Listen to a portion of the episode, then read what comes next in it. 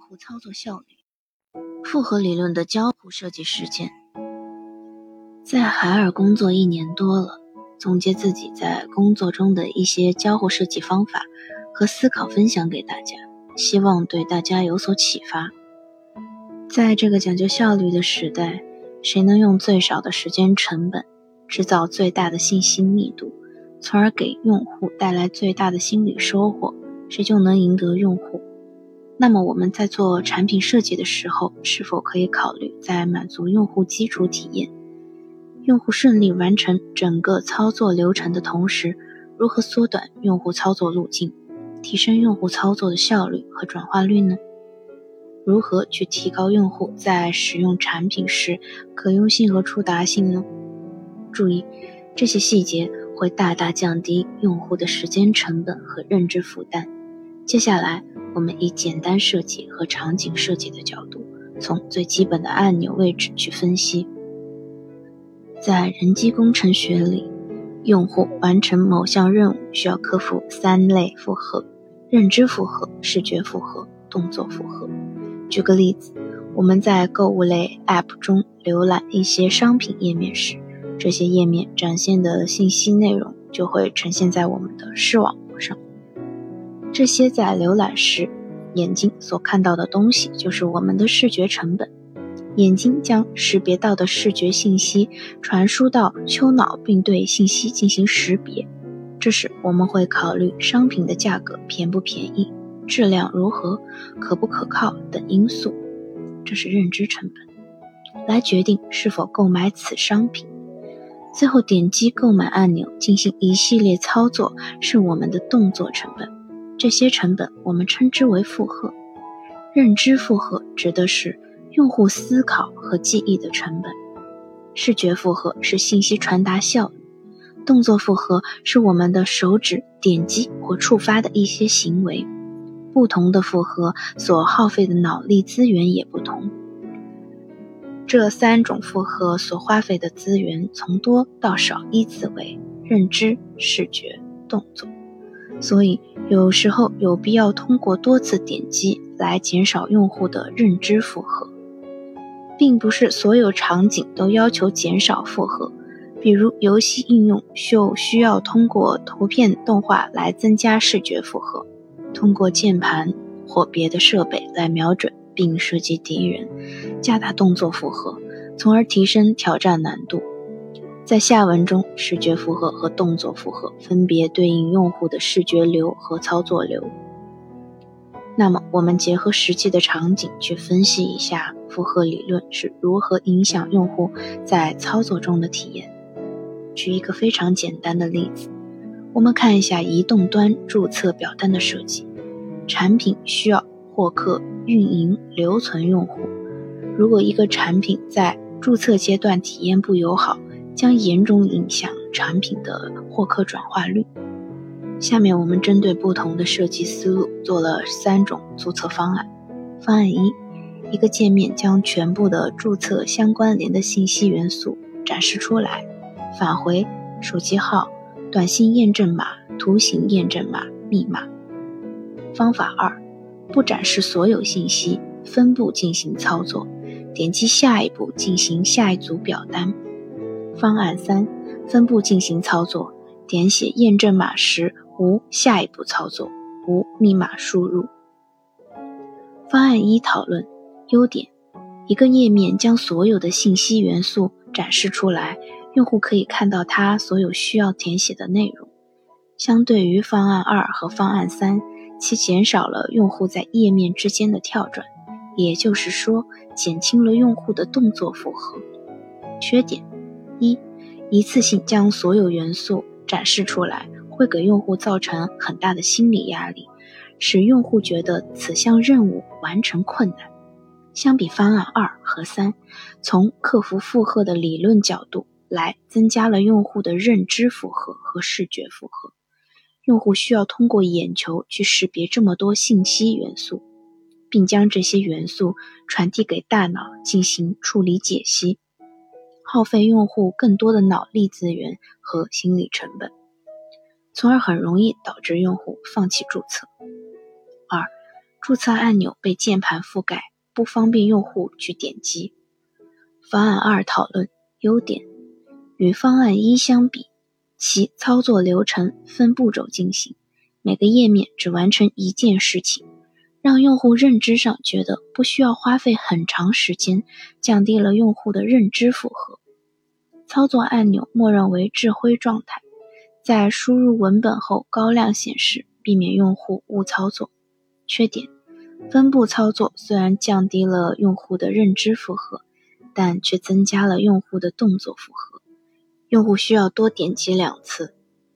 方案三讨论优点：同方案二一样，其操作流程步骤进行相对方案二。其减少了设置密码的步骤和填写完验证码后点击下一步的流程，在降低用户认知负荷的情况下，进一步降低了用户的操作负荷，极大的提高了注册效率。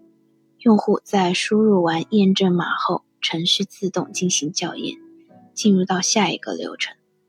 图形验证码可以在触发安全策略的情况下出现，可以防止。黑客的短信轰炸给用户带来的骚扰，具体的短信验证码和图形验证码的发送频率、反馈措施、验证形式，在这里就不做过多的讨论。那么，把密码在注册阶段砍掉后，用户可以直接进入 App 体验想要的功能。当用户在退出登录时，我们给一个用户提示，引导用户修改密码，而且。可以有短信验证码、密码等多种登录方式供用户选择。好的产品是懂得克制的，尽可能的去做减法来保证用户体验。缺点，相对于方案一来说，增加了一步操作，增加了用户的动作负荷。在设计交互流程的时候，缩短用户路径，并不意味着要减少操作步骤。我们需要在认知。动作、视觉、动作负荷中去平衡，有时候有必要通过多增加几次点击，适当拉长用户的动作负荷，来减轻人的认知负荷，让用户不加思索的在不知不觉中达成某个目标。但是，当我们面对一些长表单，填写提交内容非常多的时候，应该如何处理呢？不能无限制的。增加用户的操作步骤，操作负荷太多，用户也会感觉到厌烦。下面我们举一个长表单应该如何去设计的例子，帮助大家进行思考。这是一些企业需要用户进行实名认证、添加银行卡的场景。我们分为两个方案：实名认证方案讨论。对于方案一，我们不用做过多的讨论。一个页面将所有的信息元素展示出来，其优缺点已经通过注册流程分析过了，将增加用户的心理负担和认知负荷，导致放弃注册。我们重点看一下方案二有何不同之处。其实我们只是将注册分为了两个步骤，减轻用户的认知负荷。当用户在输入姓名和银行卡后，进行下一步操作。第二个页面只展示卡类型表单，这里我们有另一种减轻认知负荷的方法。当用户输入并选择后，在当前页面卡类型表单下方紧接着出现手机号码等相关信息，进行分步填写，这样用户不用跳转到新的页面。在当前页面即可进行分步操作，这样既可以查看之前填写的内容，又减轻了用户的认知负荷，在体验上让用户不知不觉地完成绑定操作。我们看到此表单的申请内容非常长，如果一下子给用户全部展示出来，会极大的增加用户的认知负荷，从而导致用户放弃申请。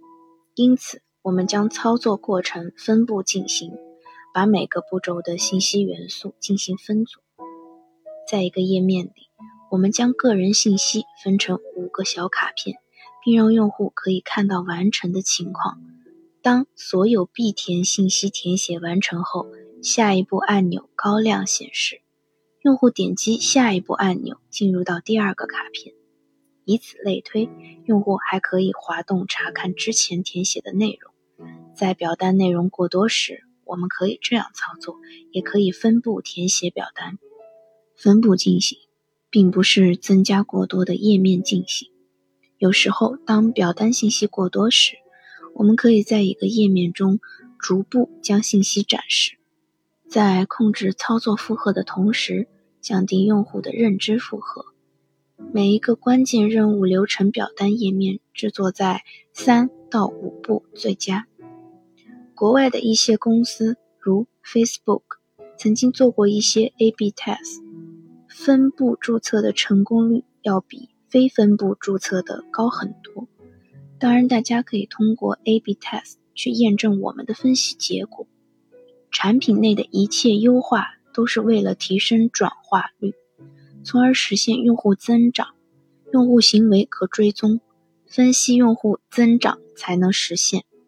所以在实际的工作中，我们会在一些关键的操作步骤中增加买点，这样产品上线之后就可以监测到相应的按钮转化率、点击率、跳出率，监测用户的行为。每一个按钮的位置摆放到都会影响到页面的用户留存。通过数据去监测用户行为，但大家不要被数据所迷惑，而影响了自己的判断力。此长表单填写方案的下一步按钮主要有三种设计模式：一、下一步按钮跟随表单移动；二、下一步按钮固定到页面底部悬浮；三、下一步按钮放在页面的右上角位置。方案一的下一步按钮。跟随长表单移动，用户的阅读轨迹从上往下，按钮放在跟随表单的位置，视觉流和操作流是一致的。眼球运动轨迹和手指要达到目标按钮位置的运动轨迹路径是最短的，缩短用户路径，用户大脑可以更快的吸收信息，是符合用户的操作体验的。但是会存在一个问题。即当用户输入表单调取键盘时，操作按钮会被键盘被挡住，这样用户就需要将键盘退出才可进行点击。不论是安卓操作系统还是 iOS 操作系统，这都给用户增加了操作负荷。虽然键盘是支持修改的，但是有很多用户会忽略掉键盘上的提交按钮，并且不习惯。在认知和视觉负荷上都没有将按钮放在表单下方的位置最直接，那么还有没有更好的办法呢？如下图所示，我们可以将按钮和表单跟随键盘移动，在键盘弹出时将按钮和表单向上移动，这样就解决了按钮被键盘遮挡的问题，视觉流和操作流也做到了一致的体验。我们可以上下滚动屏幕去查看表单信息，手指点击键盘外区可将键盘退出。这种解决方案在前端开发技术上也是可以实现的。我们在设计时需要考虑开发的实现成本，没有开发实现不了的功能，但成本需要考虑。但是需要考虑多种机型适配的问题，所以是目前体验最符合用户操作体验的一个方案。方案二，下一步按钮固定于页面底部悬浮。用户在填写表单后，在查看按钮会拉长用户的视觉流和操作流，这样用户接手就会比较慢，操作路径被拉长，从而导致时间成本增加。而且在输入表单时，按钮依旧会被键盘挡住，相对于方案一，也增加了用户的操作负荷。方案三的下一步，按钮置于右上角，虽然解决了按钮被键盘遮挡的问题，但用户的视觉轨迹从上至下再向上走，在表单内容过长时，用户的视觉流和操作流是混乱不一致的，拉长了用户的行为路径，在信息传达接受的效率和操作行为的效率上都下降了。对于方案二中操作按钮固定悬浮在页面底部的场景，多用于操作按钮非常重要，且是一个功能入口，在视觉上也非常明显。能吸引用户的注意力，引导用户进行点击。常见于非文本输入信息的功能入口和选择信息的确认。我们可以看淘宝、考拉、京东这些 app，它们的加入购物车和立即购买按钮固定到底部，都很吸引用户注意力，并强烈的引导用户进行点击。在这里，我们进行一下延伸。我们可以看到，淘宝的底部标签栏有加入购物车和立即购买按钮，而京东的底部标签栏大部分场景只有加入购物车按钮。那么这是为什么呢？从根本上来说，是由于商业模式的不同。淘宝是 C to C 的商业模式，京东是 B to C。那么我们可以看到，京东就像一个超市一样，大部分为自营的产品，就像我们在线下逛超市一样。把不同的商品加入购物车里，然后统一进行结算，突出了一个“逛”的概念。前期以大型家电为主，高单价的产品用户需要放在购物车里进行比较和考虑，这样避免了因为冲动购买导致的退单率增加。统一结算还可以提高产品的客单价，并且可在合并支付时方便的享受优惠。所以，京东更多的是鼓励用户去加入购物车。淘宝就像一个闲散的集市，里边入驻了成千上万的商家。我们在逛集市时，在一个店铺看上了一件商品，会在当前店铺立即购买。不同的店铺的优惠力度也是不一样的，所以在购物车进行合并支付时，在优惠上也会出现很多问题。当然，购物车也起到了收藏的功能，也有很多用户将商品加入购物车进行收藏、对比，再决定是否购买。不同的产品有不同的优惠活动，比如整点变价、商城套装、集合竞价、定金尾款、订单满减、下单立减、限时抢购、优惠券、预约抢购等。营销活动场景不同，按钮的展现也会不同，也会出现有时加入购物车，有时没有加入购物车的情况。每一种活动在特定的场景下，都会因为内容而影响界面元素的展现形式。我们在设计时，不仅要考虑按钮的颜色、美观等视觉层面，还要从场景的角度去思考为什么要这样去展现。去挖掘背后更深层次的一些东西，只有这样才可以把设计做得更好。这也是区分初级设计师和高级设计师的一个维度。下面是我在实际工作中做的购物车模块的交互设计原型。大家可以看到，一个简单的购物车不仅仅是一个页面那么简单，它里边设计了不同的店铺、不同的营销玩法。何时去校验库存？购物车列表的展现逻辑是怎样的？在无货和商品下架失效时如何展示？如何去提醒用户等一系列问题？我们需要根据自身产品的商业模式，从场景上去考虑，从根本上去解决产品出现的一系列问题，而不是说看到表面的问题后小打小闹、修修补补，这样不会起到好的作用。反而会给产品带来更多的问题，所以在这里强烈建议大家在设计产品时，多思考一些产品背后更深层次的东西，去解决日常出现的问题。总结一下，用户完成某项任务需要克服三类负荷：认知负荷、视觉负荷、动作负荷，并且这三种负荷所花费的资源成本从多到少排列为。